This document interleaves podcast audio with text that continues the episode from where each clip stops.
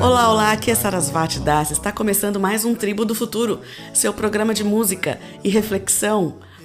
Tribo do Futuro é uma produção da Cooperativa Cultural e Artística Ungambicula, um projeto cuja sede, o Espaço Cultural Ungambicula, fica no distrito de Barão Geraldo, Campinas, São Paulo.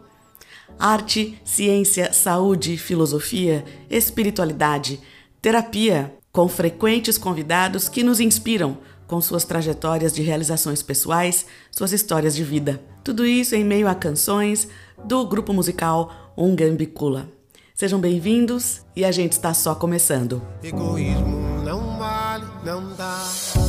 O grupo musical Ungambicula tem como ficção o comportamento de uma tribo do futuro.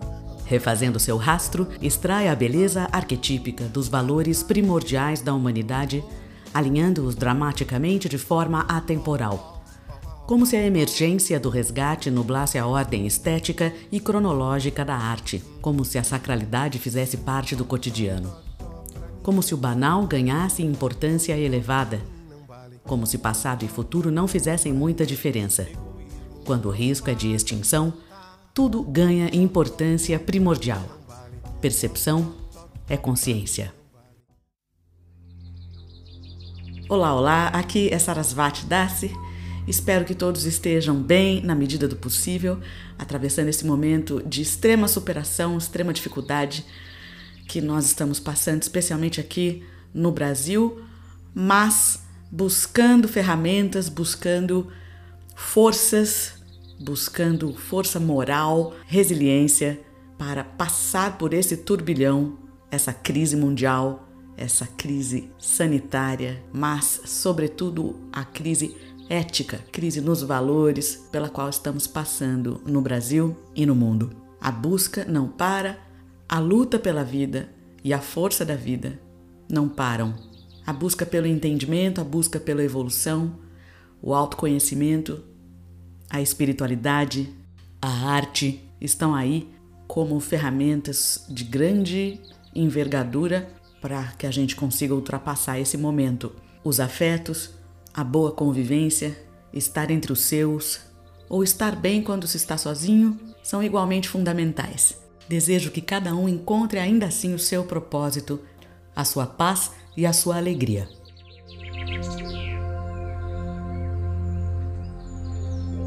E hoje aqui no Tribo do Futuro tem uma novidade. A gente estreia o quadro novo Viva Agora com a terapeuta transpessoal, pesquisadora na área de alimentação e saúde, sócia na Cooperativa Cultural e Artística Ungambicula, Cristiane Garcia. Então, todo sábado você tem um momento em que a Cris vai passar para a gente informações super úteis a respeito de saúde, especificamente na área de alimentação. Eu tenho uma, eu tenho uma satisfação muito grande de poder gravar e produzir um programa em que eu tenho certeza de que a informação, os conceitos que a gente traz, vem sempre de uma fonte, uma fonte de pesquisa profunda, com muito cuidado, com muita verdade.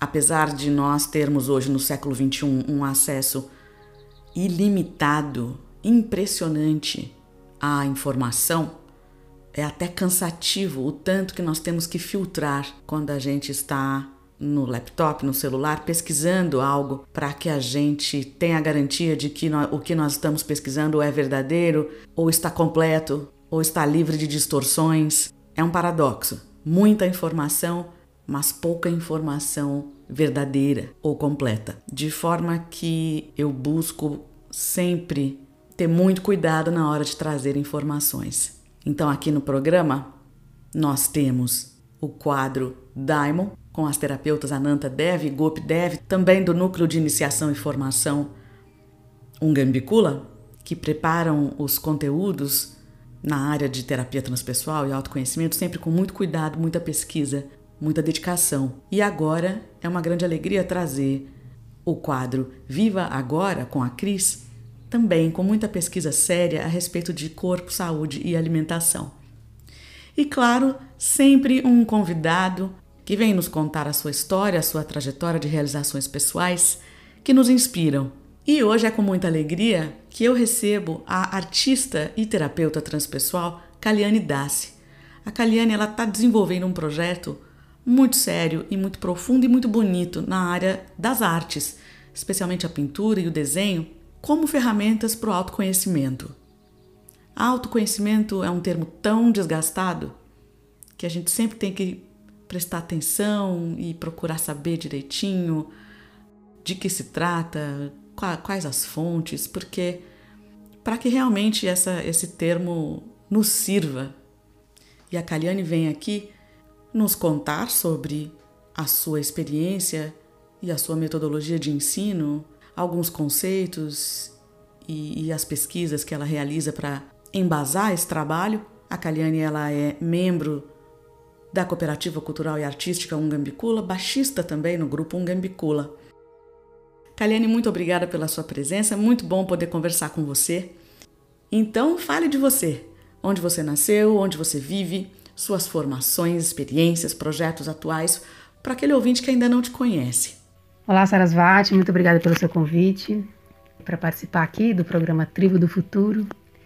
E, bom, respondendo a sua pergunta, eu hoje sou artista e também sou terapeuta, sou musicista, trabalho com, faço um trabalho de mentoria em arte e autoconhecimento. E aí, como tudo isso se desenvolveu, né, inclusive os meus projetos de hoje que eu faço e eu tenho um foco de ajudar artistas a resgatarem a sua singularidade, né, e todo esse trabalho de arte, autoconhecimento.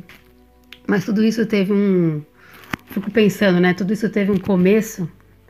Como que isso tudo se estruturou na minha vida, né? Como que eu vim parar aqui?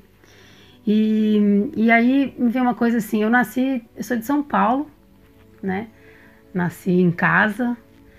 Meus pais, meu pai era venezuelano, minha mãe é brasileira do Rio Grande do Norte, mora em São Paulo hoje. E aí, naqueles, no final dos anos 70, né, todo aquela, aquele movimento, meus pais, eles eram um tanto hippies, né, tinha toda essa cultura do, do paz e amor. E, e aí era muito interessante porque eu cresci de uma forma é, com muita com coisas muito mágicas ao meu redor assim né? Sempre tinha essa coisa da beleza da vida e da e dessa sempre tinha uma magia né? Uma era, era alegre essa lembrança tem umas lembranças alegres sobre isso né? Sobre essa essa magia na infância né? E depois acabei estudando também numa escola Waldorf e o que também prosseguiu né com essa com essa proposta né de de fazer muita arte e olhar a vida por esse por, por, um por um prisma que tem que reforça bastante um conteúdo de pureza. E que eu sei que isso é uma coisa eu lembro assim da, da minha infância das, das crianças na rua todo mundo que, que estudava em outras escolas isso era muito diferente eu sempre sentia nossa parece que eu que a minha escola é meio diferente as coisas que eu faço são meio diferentes mas é, aí tudo bem aí eu, eu fui crescendo tal e aos poucos é, eu comecei a perceber que tinham coisas que eram muito. Eu posso dizer a palavra. Era, era uma coisa meio incoerente, sabe? Parece que eu via aquela, aquela coisa da vida bela e, e, e, pura, e por um lado, e por um outro lado, umas coisas que eram muito muito tristes, assim, né? Eu ouvia falar de guerra, daí eu via as questões que aconteciam em casa, as questões que aconteciam no, nesse, no mundo dos adultos, que você começa a reconhecer ali num determinado momento da infância e tudo mais. E aí, é, e, bom, fui crescendo dessa forma, fiquei adolescente e tudo mais, e só que essa é, é muito louco, né? Eu acho que a gente não, não, não acha que isso é só uma questão, né? Porque eu estudei numa escola Waldorf, porque eu tenho é, e sou filha desses pais, mas eu sei que essa questão da pureza é uma coisa que todo mundo sabe o que é, né? Todo mundo conhece em algum lugar dentro de si uma questão da pureza, né? Essa, na, lá naquele lugar onde você é puro, onde você deseja o melhor, né? E onde os seus, os seus sonhos eles vão num, no sentido do que é verdadeiro mesmo, né? E aí, é... só que na minha, na minha passagem, né, eu, eu, via muito isso assim, eu via isso muito gritante e, o, e, a, e o polo, né, do contraste disso, eu via também isso muito gritante. Mas aí o que aconteceu?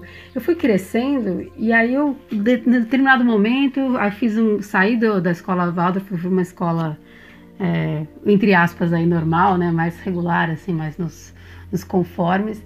E aquilo ficou mais gritante ainda, né? Essa coisa, nossa, gente. Aí, aí parecia que eu já nem podia mais expressar aquelas coisas que tinham mais a ver com a minha pureza. E foi um polo muito forte, foi muito dolorido, assim, na época, eu lembro.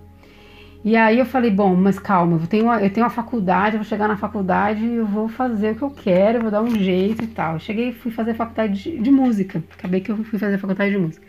Cheguei na faculdade de música, aí eu senti a mesma coisa. Porque parece que eu não, não, não encontrava um espaço de desenvolver aquilo que eu estava buscando, que eu não sabia, que não tinha muito nome na época, né? Eu não tinha clareza sobre o que era isso. Mas essa sensação de que tem algo genuíno para expressar e você não sabe muito bem como, né?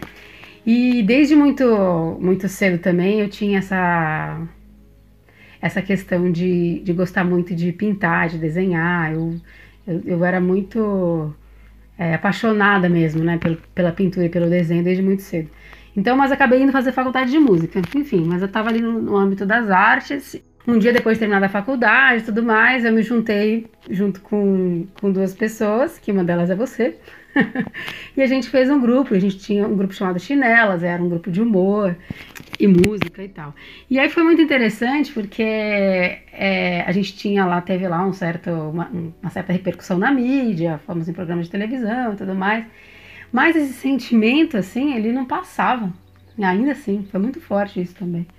E aí, é, sabe essa coisa assim, mas peraí, não é, não é exatamente você ganhar projeção na mídia que te, te que dá a sensação de que você está cumprindo a sua tarefa.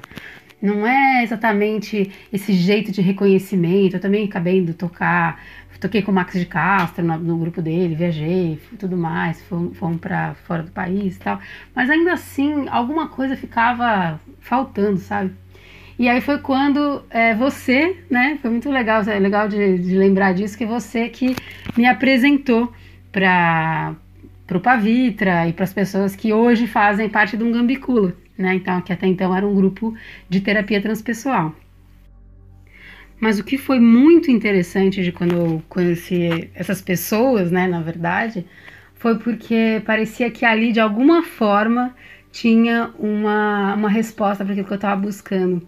Porque é, era uma coisa assim, nossa, agora eu estou entendendo, comecei a entender, né? Eu fui fazer essa formação em terapia transpessoal, né? Fui aluna, comecei a ser aluna do Pavitra ali naquele momento, né?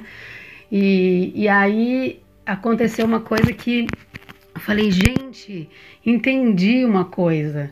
É, de alguma forma eu vi ali, eu reconheci no Pavitra uma, uma, uma pessoa que tinha que não tinha desistido dessa busca pela pureza, né? E por essa, por esse, através desse processo de integração mesmo, né? De, aí eu falei, nossa, isso, aí aquilo ressonou demais comigo. Eu falei, meu Deus, é, é isso que eu estava procurando.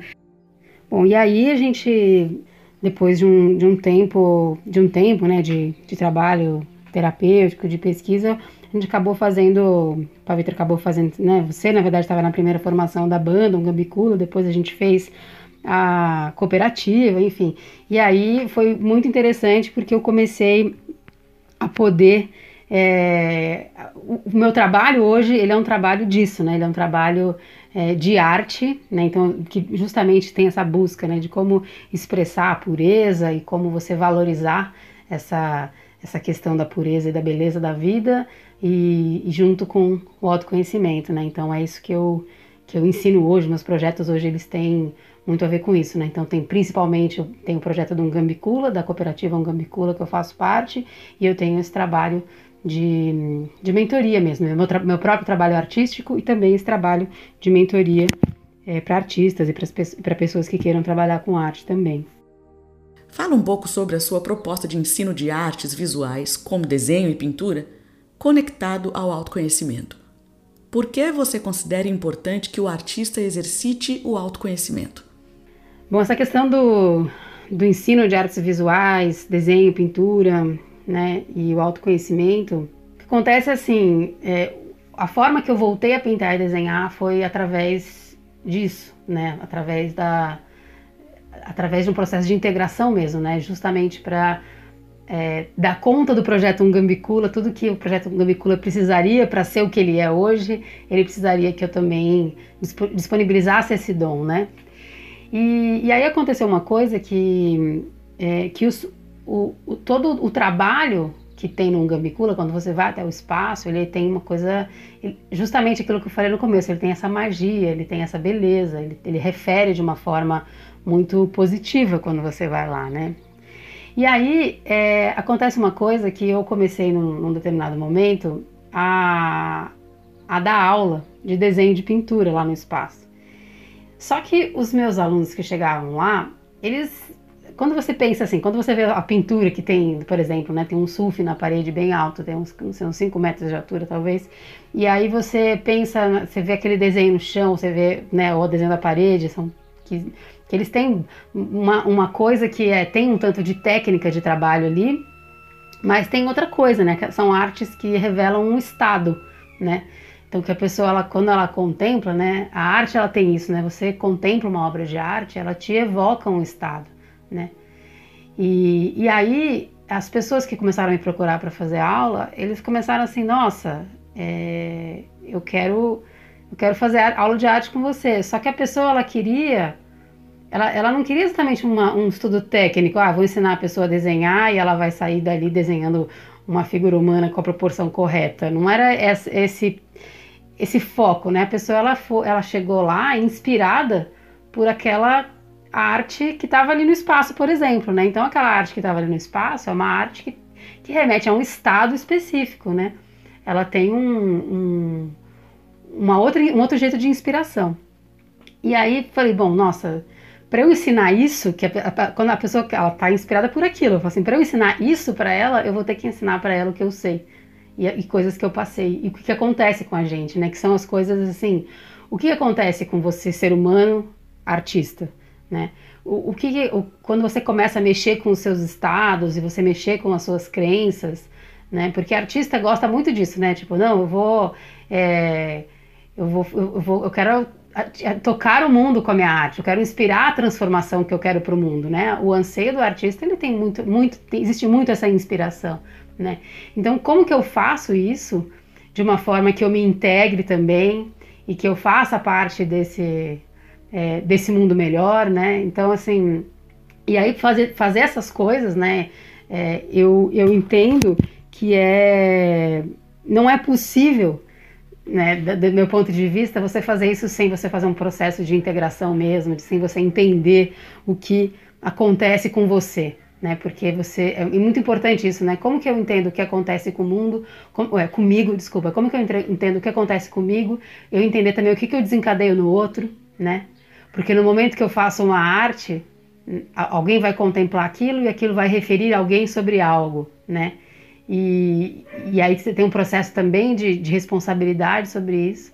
Então, é, quando você para para pensar mesmo nesse ser humano dentro desse, desse contexto planetário de hoje e desse momento que eu estou vivendo, você fala, nossa, né? É, fazer arte faz tudo isso, né? Faz tudo isso comigo, faz tudo isso com o mundo. E, e, e, assim, então, se você quer fazer uma arte com inspiração, uma arte com conexão, eu acho fundamental você fazer um trabalho de autoconhecimento, realmente. De maneira prática, como o exercício do autoconhecimento influencia no resultado final do trabalho de um artista, seja uma pintura, uma canção, uma coreografia, um filme? Especificamente na área da pintura e do desenho, você pode dar exemplos? Relatar passagens suas ou de alunos nesse sentido? É, essa questão do, do autoconhecimento e de uma forma prática, né? Como que eu levo isso praticamente para minha arte, para o meu estudo da minha arte? Eu tenho tem, tem três coisas que eu, que eu acho muito fundamentais assim quando a gente vai fazer um trabalho de, de arte assim dessa forma que eu costumo falar. Então que a gente tem três coisas, vai, três pilares assim que você precisa cuidar, né, para você poder é, fazer a sua, a sua arte mesmo de uma forma íntegra. Então, assim, é, primeira coisa, a gente tem uma parte do nosso, do nosso trabalho que é relativa ao conhecimento mesmo, né? Então, é, por exemplo, isso, né? Como são esses processos, o que acontece, o que, que é isso de, por exemplo, o que, que são os arquétipos, que também é, tem a ver com, com as formas e essa, essas formas basais da consciência, dos instintos. Então, existe todo um conhecimento, né, para eu, eu acessar sobre isso. Aí existe uma outra parte que é muito importante da arte também, que é a parte prática. Você não tem, não tem como você fazer arte se você ficar só teorizando sobre a arte, né? É, intelectualizando a arte, dando acabamentos intelectuais para trabalhos artísticos que na verdade eles precisam de acabamentos braçais mesmo, né? Precisa de horas de trabalho, precisa de, de, de, dedicação mesmo, de estudo. Então existe uma parte que ela é muito prática. Aí sobre essa parte prática, eu acho que tem um, uma coisa também que é assim, é, como é a prática, né? Eu, eu, eu fui desenvolvendo uma forma que que é assim como que eu uso os meus sentidos, os meus cinco sentidos, a minha percepção dos cinco sentidos, como que eu aprofundo na minha percepção dos cinco sentidos mesmo, né? Estou falando isso porque a gente tem uma versão de que a, a, arte visual, já que eu trabalho com arte visual, ela é uma, um, uma, uma questão da, do meu sentido da visão. Então, a visão me bastaria, né? Então, eu tenho que apurar mais a minha visão para eu poder pintar melhor, desenhar melhor e tal. Mas na verdade, o, o, os exercícios, inclusive quando eu trago os exercícios para os alunos e tudo mais, tem um, claro que tem a visão, a gente precisa da visão para fazer, mas a, os, os, outros sentidos, todos os nossos outros sentidos, eles contam muitas outras coisas também sobre a nossa percepção de mundo, né? Até porque quando você faz um, um trabalho, a, nossa experiência de mundo ela é em todas as direções, né? Ela é para dentro, para fora, ela é emocional, ela é física, ela, ela, a gente sente pelo tato, a gente escuta, a gente sente o cheiro o tempo inteiro e tudo mais. Então, assim, todos essas, essa, esses estímulos, eles estão presentes também, né? Então, assim, como que eu exercito o meu trabalho de arte, sendo, é, por exemplo, o meu desenho, e me sensibilizo ao mesmo tempo também para minha percepção, eu apuro mais a minha percepção, né? E essa esse ponto, assim, eu acho ele, ele muito importante. Por exemplo, teve uma vez a gente estava fazendo um, um, tem um, eu tenho um grupo, né, tem um curso um curso online chamado Arte Jornada e estavam os alunos fazendo um trabalho e uma das alunas é, fez um, um exercício que é um exercício que a gente chama de modelagem. Então que você desenha como se você estivesse modelando e tocando mesmo o objeto. Imagina que você está como se fosse uma argila, né? Então você tem é, paralelos que você faz, por exemplo, quando, quando, você, quando é mais fundo, você aperta mais o lápis ou você carrega mais de pigmento, e quando é mais próximo de você, né, mais raso, entre aspas, ali aquele objeto que você está observando, aquela pessoa, você deixa mais suave ou você faz mais leve, como se você realmente estivesse modelando. E aí foi muito interessante porque uma, aí ela postou lá numa comunidade que a gente tem um, um, trabalho desses de modelagem e uma outra pessoa que ela era uma aluna nova, nem sabia ainda da aula de modelagem, nem tinha essa experiência ainda. Ela, ela olhou e falou assim: Nossa, que interessante, ele, ele dá uma sensação de aconchegante. Ela tinha desenhado, acho que era um tênis que ela desenhou. Falou assim, Nossa, dá uma sensação de aconchegante, dá vontade de pegar. E eu, eu acho, assim, esse exemplo ele é simples, mas ele é muito significativo no sentido de que Aquela, é, aquela aluna, né, é Patrícia o nome dela, ela fez um, um trabalho a partir dos sentidos dela e a outra pessoa, quando, quando viu aquele trabalho, também foi reportada ao próprio sentido. E aí, olha aqui, né, que a gente está falando de um, de, um, de um exercício, é, entre aspas, simples, mas que ele gera bastante conexão, inclusive de comunicação, né? Como comunica através dos sentidos também, né? Se você coloca uma coisa muito bidimensional e dura, né? Ou se você intelectualiza demais esse resultado, você acaba perdendo essa experiência sensorial mesmo, né? Que é que é que, que é o que vai te trazendo a sensação de vivenciar a arte, né? Porque a arte ela é ela, ela, ela é um processo iniciático, né? Ela, ela mexe com seus estados, então é, e aí vem essa, essa questão mesmo de você é, se apropriar do sentido mesmo, né? Porque, sabe, existe uma coisa que é, que é interessante isso, né? As pessoas elas falam assim, nossa, como eu me comunico melhor, como que a minha arte comunica melhor para as pessoas, né? E a gente esquece muitas vezes uma coisa que é o seguinte, isso acontece via ressonância, né? Então, quando você acessa em si algo, né? Por exemplo, né, se você é, você é atriz, né, Sarasvati, você sabe bastante disso, assim. Então, assim, é, quando você tem que passar uma situação, uma cena de muita alegria, né, por exemplo, para um, um ator, e aí você, como que você passa aquela cena, aquela, aquele estado de alegria na sua interpretação, né? Indo para uma passagem sua que tenha muita alegria, né? Ah, conectando com, seu, com as suas próprias passagens, os seus sentimentos. E aí você comunica com quem assiste, você vai, vai sentir aquilo também. Porque vai ser remetido também para sua própria para sua própria passagem, né? Então é interessante isso, né? Porque um artista, um músico, um, um artista visual, um ator, enfim, não tem que é, extrapolar uma coisa para ficar impressionando o público. Na verdade é o contrário, você precisa de conexão, né? Você precisa se conectar. E aí essa, esse estado mais conectado, ele, ele ressona com as pessoas, né?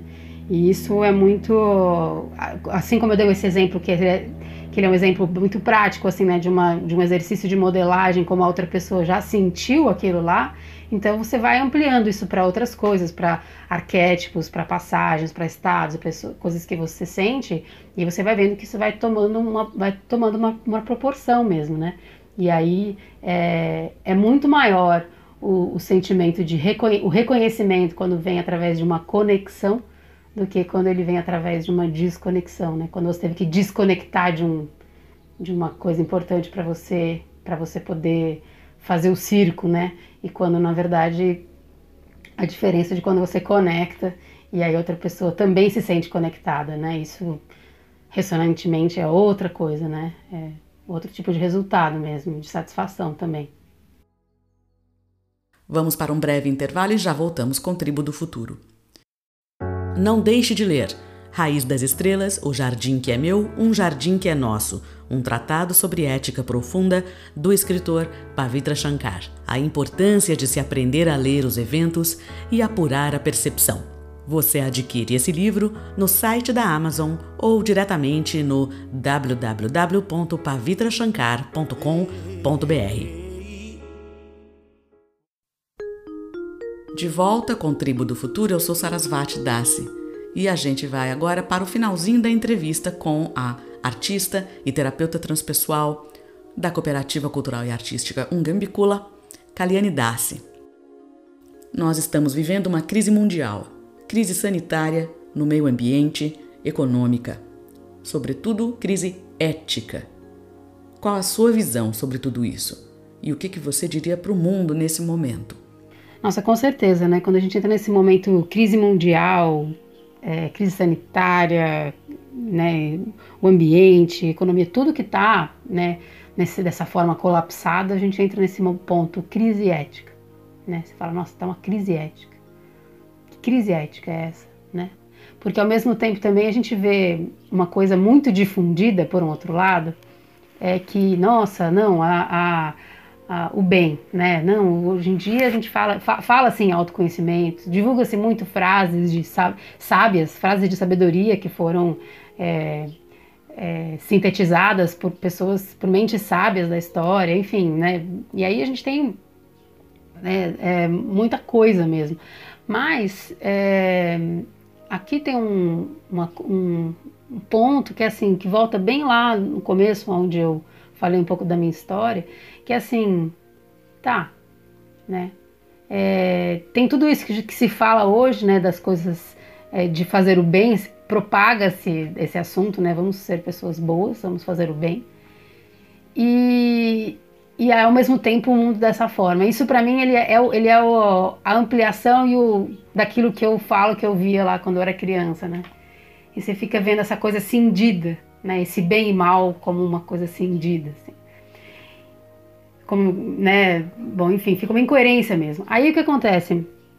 É, mas existe uma coisa que assim, é, se você achar que de uma forma ingênua é, você, por exemplo, proferir frases bonitas, isso vai te colocar numa posição ética já organizada, não é exatamente assim, né?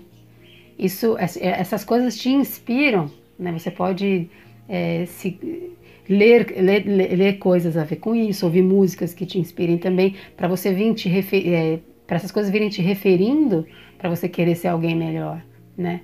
Mas, de fato, a gente tem um trabalho que ele precisa, sim, contar com a nossa agressividade, no sentido de você manter firme a sua mão, né? Para você se integrar de fato, para você é, se conhecer de fato, porque um, isso de uma forma desconectada, é, cindido como tá, é, é, muito caótico. Ele leva a gente a, a, quebrar mesmo, né? Porque você fica vendo, por um lado tem uma frase linda de alguém, e por outro lado tem uma, tem uma criança morrendo de fome do seu lado, tem os, os leitos aí barrotados de gente, e, e enfim, né? É, isso tudo é, é, é, muito, é muito, muito sério, muito delicado mesmo. Né? Então, assim, eu acho essa um ponto muito importante, né? Porque do, da mesma forma que a gente se encontra de volta, como assim, vamos falar uma coisa, como que você encontra a sua pureza de volta, né? Como você se integra? Primeiro ponto é faça tudo aquilo que tem a ver com você, certo? Então você resgata as coisas que são importantes para você e vem amadurecendo essas coisas e tal. E por outro lado, tudo que tem a ver com você não são coisas é, só coisas prontas, são coisas que precisam de entrar em, em exercício, em evolução, né? E aí, é, aí vem uma outra coisa, fazer tudo aquilo que tem a ver com você, queira saber sobre tudo aquilo que tem a ver com você. Isso inclui suas mazelas, né? Então, o autoconhecimento mesmo, ele, ele tem a ver, ele, ele, essas duas coisas, você ser fortalecido e pela sua pureza e dar espaço para a sua pureza e proteger a sua pureza e reorganizar as suas mazelas, né? É, a crise, a crise ética, ela muito, que eu entendo é que muitas vezes ela tem uma coisa de olhar para um lado só, né? Um interesse só. E o interesse, ele é coletivo. A gente é, é muita gente, são muitos seres em cima desse planeta, né? Vivendo com esse planeta. Então, assim, é, é uma existe um pensamento que é um pensamento sobre o todo mesmo, né? Queira saber sobre tudo, né? Sobre o todo, sobre manter eticamente a vida, né? Bom, então é isso. Acho que era isso, né? Muito obrigada, Sarasvati, mais uma vez pelo convite de falar aqui no programa Tribo do Futuro. E também queria agradecer imensamente a participação e de todos os ouvintes, todas as ouvintes que acompanham aqui o programa, que estiveram aqui presentes nesse momento. Muito obrigada, então. Até mais. Kaliane, muito obrigada. É sempre muito valioso a gente ouvir depoimentos de trajetórias pessoais, ouvir as histórias de uma vida, sempre muito delicado e muito valioso. Cada vida é uma poesia, cada vida é uma história que vale a pena ser contada. E agora, o nosso momento terapêutico. Daimon.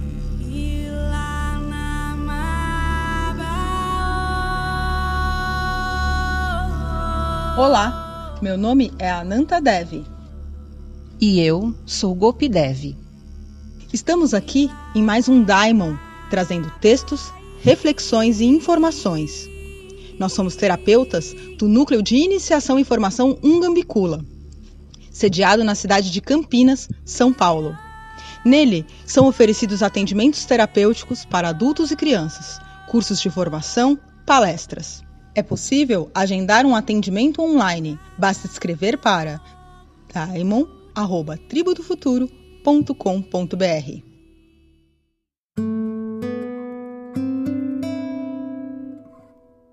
Todos nós temos um propósito intrínseco de nos expressar, cada qual com sua singularidade. Manifestamos individualmente uma expressão de um determinado jeito, um jeito específico de cada um. Para nós, essa expressão é natural, mas para o outro é algo admirável. Temos o hábito de associar a nossa espiritualidade a uma religião, mas ela vai muito além.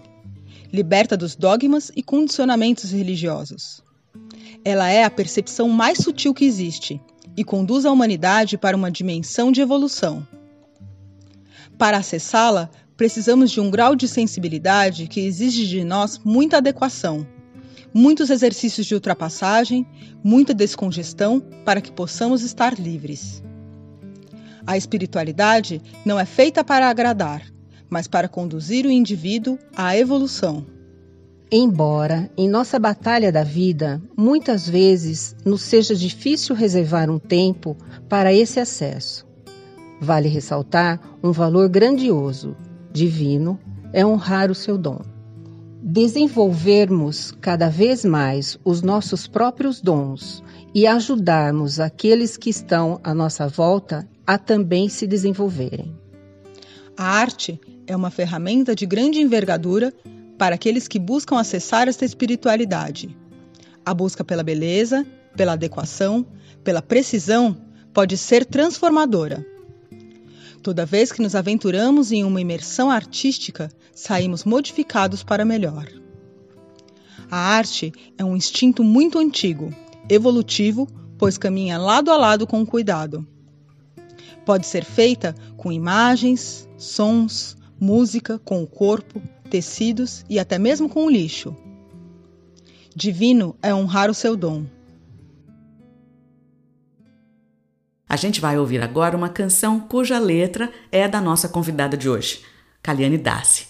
A Kaliane é baixista no Gambicula, como eu já disse a vocês, e ela compôs a canção My Boy. Os arranjos são de Pavitra Shankar, grupo musical Ungambicula.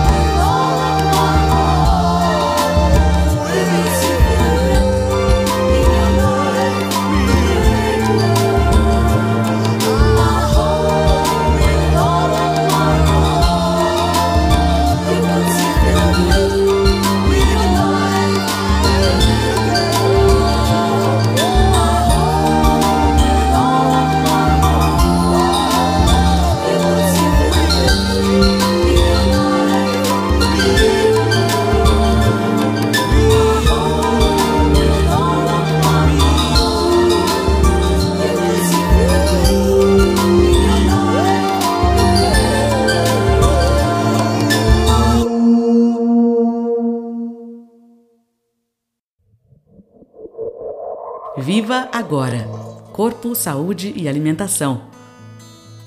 Com Cristiane Garcia. Olá, meu nome é Cristiane, eu sou terapeuta integrante do Núcleo de Iniciação e Formação Ungambicula e pesquisadora sobre saúde, corpo e alimentação. Hoje vou falar sobre o vício causado por alguns alimentos que vão se instalando e gerando resíduos no nosso corpo mais especificamente sobre o glúten e a sua relação com a esquizofrenia. Então, antes é importante deixar claro que o glúten é uma proteína do trigo e que ele não existia nas primeiras espécies da planta, nas espécies ancestrais. Ele surgiu através de um cruzamento natural, mas que ao longo dos anos, principalmente a partir da segunda metade do século passado, vem passando por mutações genéticas, com intervenção humana. Essas mutações vieram para atender a uma demanda de alta produtividade. Hoje ele é o segundo alimento mais consumido no mundo. Mas, por outro lado, sem um questionamento se essas alterações são compatíveis com a saúde humana. No livro Barriga de Trigo, do médico cardiologista William Davis, a gente encontra uma informação que é muito interessante. Na década de 60, no Hospital dos Veteranos da Filadélfia, foram feitas pesquisas com pacientes esquizofrênicos, onde eles detectaram o seguinte: quando era inserido o trigo na dieta dos pacientes, as alucinações auditivas e os delírios aumentavam consideravelmente. E quando ele era suprimido, as alucinações diminuíam ou simplesmente desapareciam, como um interruptor de liga e desliga.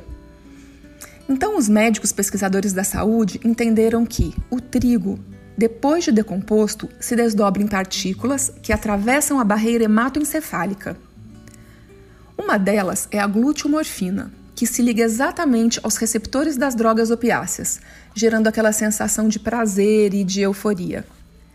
Esses compostos são chamados exorfinas. Eles são diferentes das endorfinas, que são compostos produzidos pelo nosso organismo e que causam aquela sensação boa depois de uma corrida, por exemplo.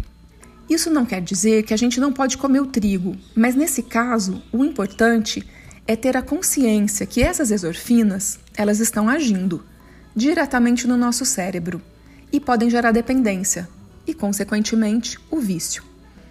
Então, o que vale dizer aqui é: observe qual é a base da sua alimentação, qual é o tipo de alimento que você está escolhendo para nutrir o seu corpo, para manter a sua saúde física e mental. Encerrando o programa de hoje, a canção Moça Encantada. A letra dessa canção também é da nossa convidada Kalyani Dasi, arranjos Pavitra Shankar, grupo musical Ungambicula. Até o próximo programa.